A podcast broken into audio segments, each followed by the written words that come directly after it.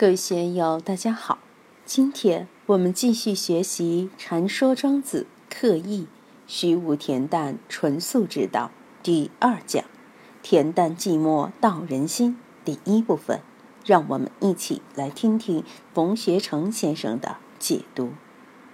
前面讲到的种种类型的人都是有为的，而且是刻意有为，这就会给自己的身心带来麻烦。道家学说讲的是无为而不不为，对有为法是持批评的态度，对无为法则是推崇的。佛教也是这样，真正极致之处是无法可学，无道可修，无佛可成，这个是了义。我们就看那些江湖之事，真正的江湖之事现在也不容易看见。你看得见的，跟他谈论起来，他还是怨气冲天。很少有面对当代社会的是非不动心的，很少有能平淡处之的。你真正平淡处之，他反过来可能会说你：“哎呀，你这种人把天下国家都不要了，只管自己解脱，不管众生生死。”所以有这样定力的人还是很少的。怎样使自己达到无为的境界，达到无为的高度？下边。庄子就谈到了真正无为的内修功夫。这个内修功夫，我们可以把它看成因，也可以把它看成果，也可以看成我们的目标。要朝着这个目标不断的前行，不断的修炼。这个说来也简单，就是调好自己的这条心弦。我们小堂主耀辉是弹琴的，弹琴的第一步就非得把琴弦调好。紧了不行，松了也不行。我们的这根心弦也是这样，紧了不行，松了不行，要恰到好处，才能弹奏出人生的美妙乐章。我们接着看下边，庄子是怎么说的：“故曰：夫恬淡寂寞，虚无无为，此天地之平而道德之治也。”庄子这里就给我们指明了内修的方法和境界。总结起来就是八个字：恬淡寂寞，虚为无为。庄子在善性里讲：“古之治道者，以恬养志，乃至于志与恬交相养。”在人间世里谈虚室生白，吉祥直指。我们要对照着来感觉，虚室生白，吉祥直指。这是借孔夫子和颜渊谈论心斋，来表达庄子所推崇的这种境界。我们的心要空，心空就是虚实，智慧光明透出来就是生白。中国道家讲气化，它是一种道气，一种吉祥之气。吉祥之指，吉祥之气乃至智慧之气，就在我们心里边养着，不会跑掉。里边的真意味就是一个恬淡，恬。这个用语就比纯粹的空无显得要丰富一点，它有生机在里边，心里边甜甜的，哪会不舒服啊？很舒服，恬淡淡淡的，它不是有，又不是纯粹的无。作为精神感受，它是一个有。你说它有什么呢？它有什么都没有，它就是自我的一种受用，有自己的一种受用在里边。当自己身体健康的时候，无病无灾的时候，我们的气机通达，全身都透着祥和之气，心里还有点淡淡的喜气，淡淡的和气，在我们身体里、心胸间鼓荡的这种淡淡的和气、喜气，就是恬淡的体会，里面没有激动、懊恼、忧伤的感觉。如果还有喜怒哀乐、忧恐惊这些情绪。在我们的精神里边上蹿下跳，那日子就不好过了。所以长寿的人肯定是恬淡的，没有什么刻意的追求，没有什么刻意的嗜好，没有什么刻意的烦恼，没有什么刻意的是非。我们一定要养好心中的恬淡之气。有了这个恬淡之气，至少来说，你不会有精神障碍、心理障碍，不会得抑郁症。得了抑郁症的人，绝大多数都是因为求不得苦。你有目标，有所求，当然就要付出代价。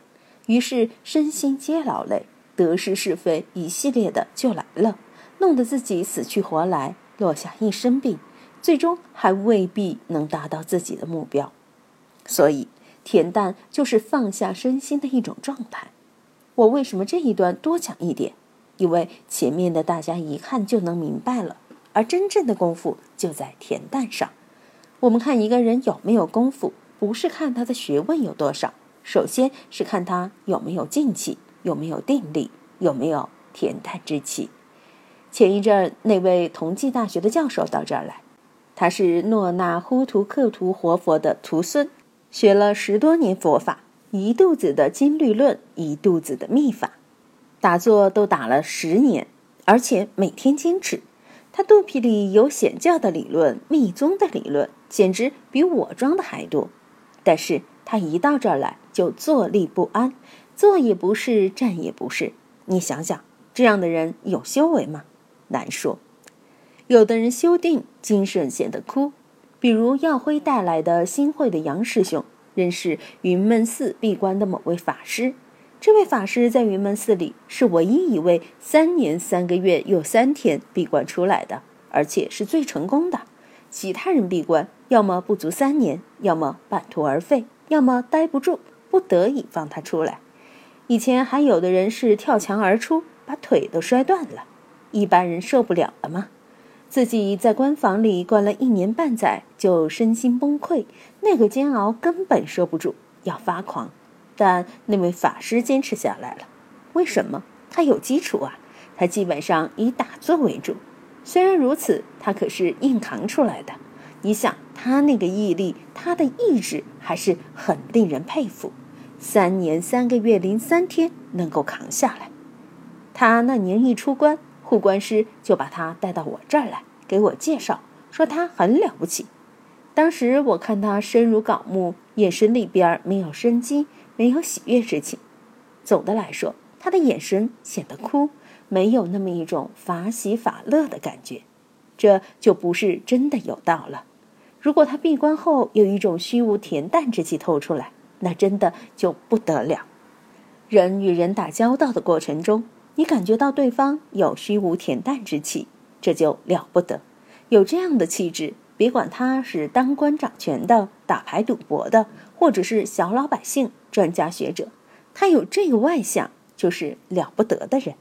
所以，我们看人要看他精神里透出来的是一种什么样的气息，这个非常重要。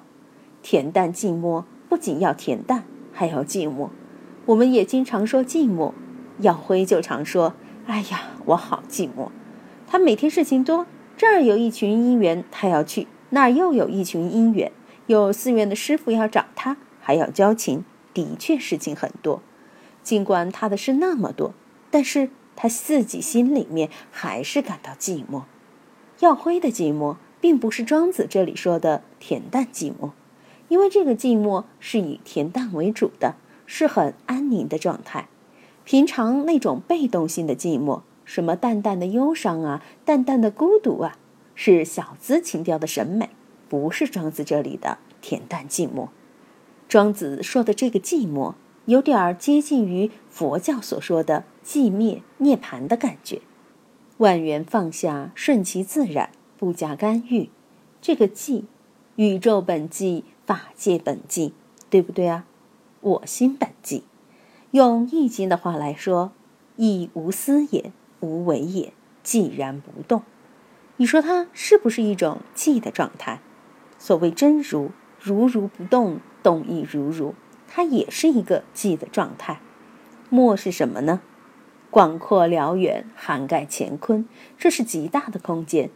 寂寞就是在这个广阔辽远的空间里，无声无息，拥有最大的空间。这个空间里万物具足，又一无所有。一无所有里又透露出一种恬淡来，这就是道人的心境。今天就读到这里。欢迎大家在评论中分享所思所得。我是万万，我在成都龙江书院为您读书。